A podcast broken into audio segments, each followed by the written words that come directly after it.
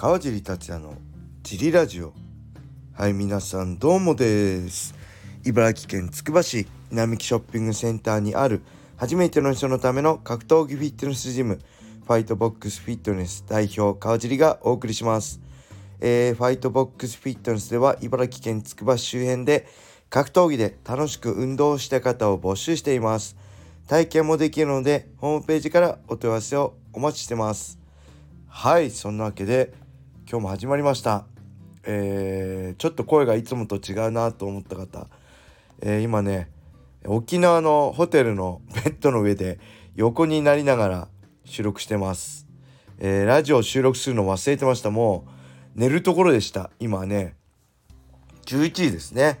7月1日金曜日の11時です。危うく収録せず寝ちゃうところでした。もうメラトニンも飲んでねもううとうとしてたところであやべえ。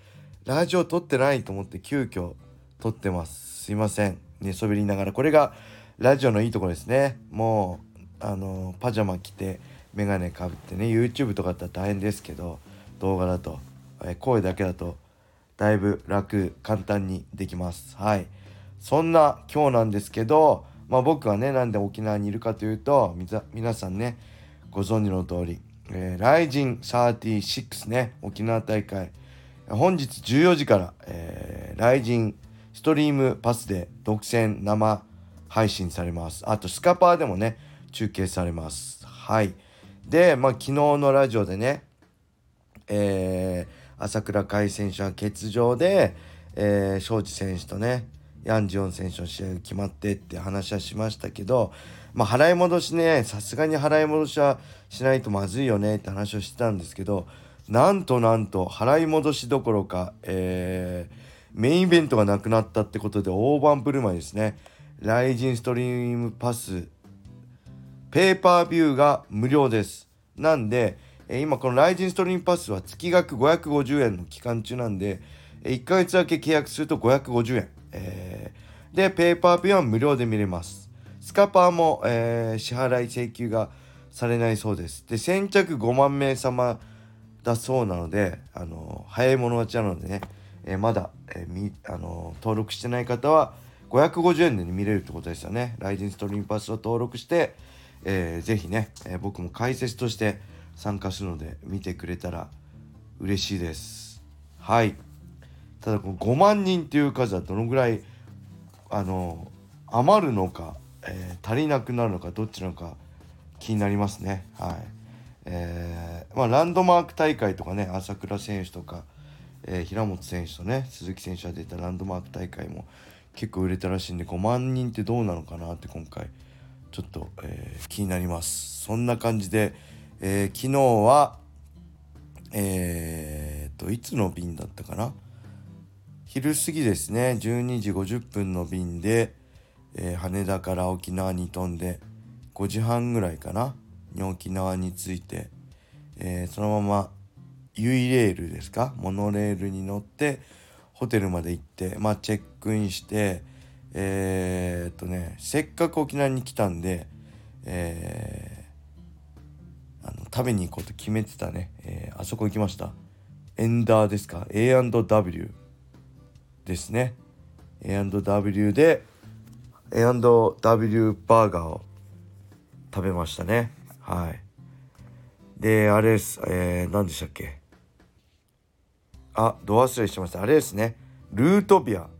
僕好きなんですよね。ルートビアすごい好きで、えー、毎回絶対エンダー行くんですけど、今日はね、なんかもう めっちゃ胸焼けしました。もう朝ごはん食べて、その後何も食べずにね、飛行機の中とかでも何も食べずに、あのー着いてだから8時ぐらいかな。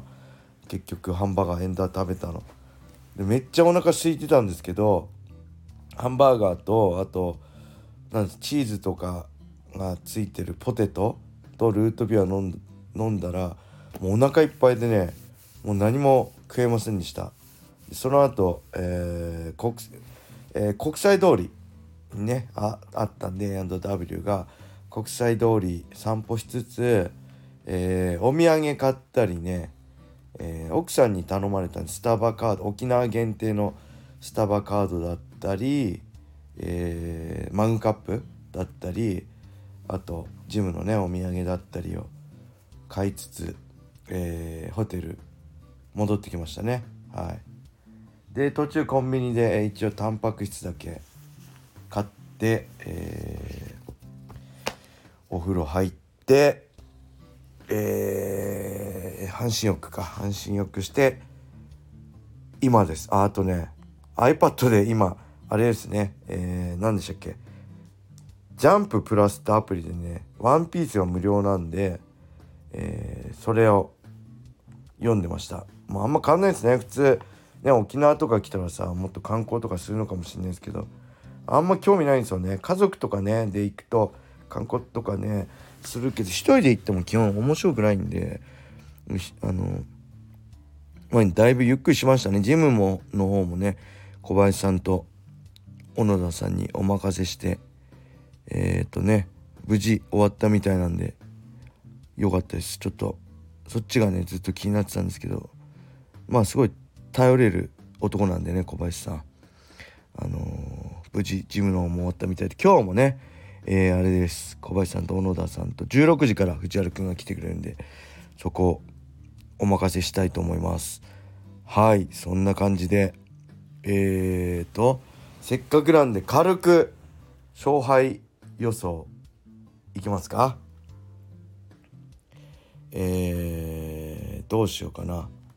全試合いきますか？MMA だけいきましょう。タナー・ロレント対オリヘイっていうんですか？これ。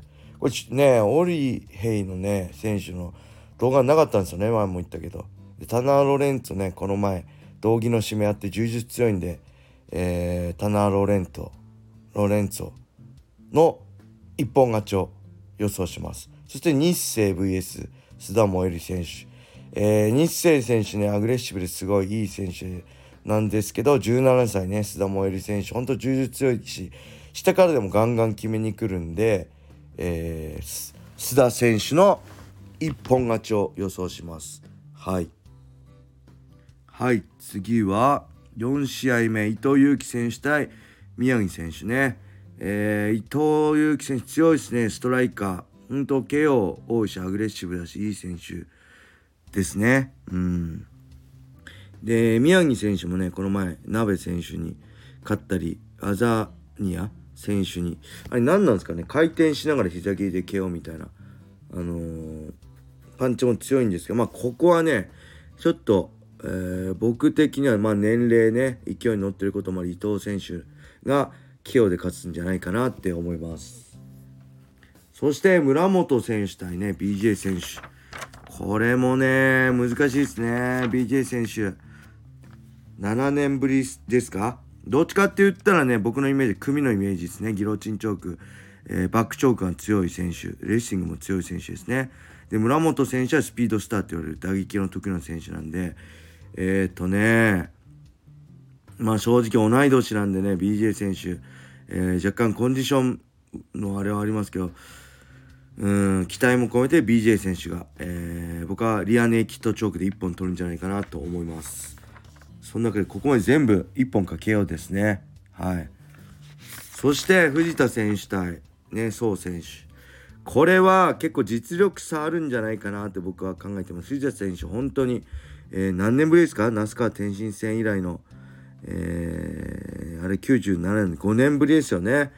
で、この前ね、あのー、新竜選手は負けましたけど、すごい試合自体、すごいレベルの高い試合だったし、えー、宋選手はね、あのー、まあ、スクランブル強いし、スタミナもあるし、何が得意ってね、ちょっと見えづらいんですよね。寝技が得意、打撃が得意っていうのも全部を駆使して、まあ、スタミナ勝負だったりね、相手を削っての勝負、スクランブルが強いのかなって、まあ、ぐちゃぐちゃにする試合が強いのかなっていう僕の考えなんですけど、それも含めて、それを上回る内田選手の運動量だったり、まあ、フィジカル、えー、パンチもあると思うんで、僕は藤田選手の KO を予想します。はい。そして、えー、時計選手対岸本選手ね。これもめちゃくちゃ面白そうなんですよね。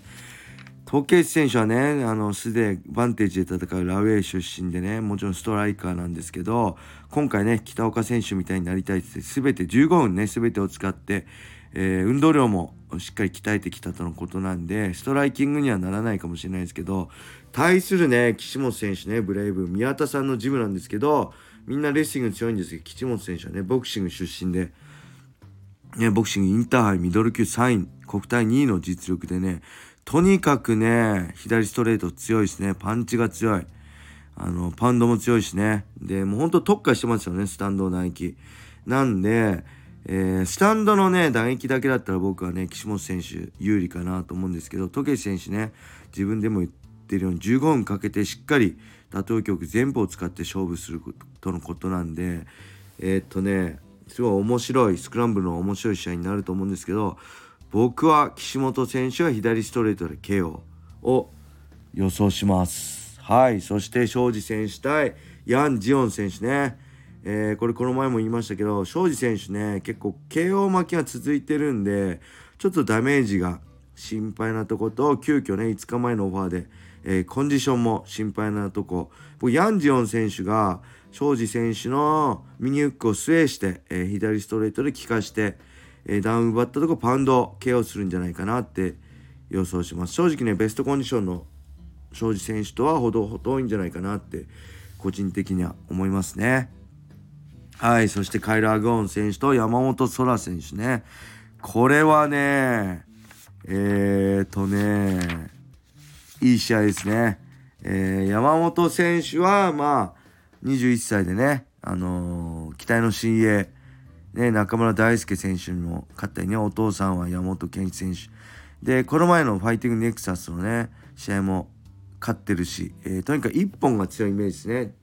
KO もできるけど、とにかく寝技、グラップリングのイメージなんですけど、カイル・アゴンね、えー、ケラモフ、クラモフ、あ、クラモフじゃない、クレベルには負けてるんですけど、ほんと強いんですよね。打撃も寝技もできるし、穴がない上にフィジカルも強い。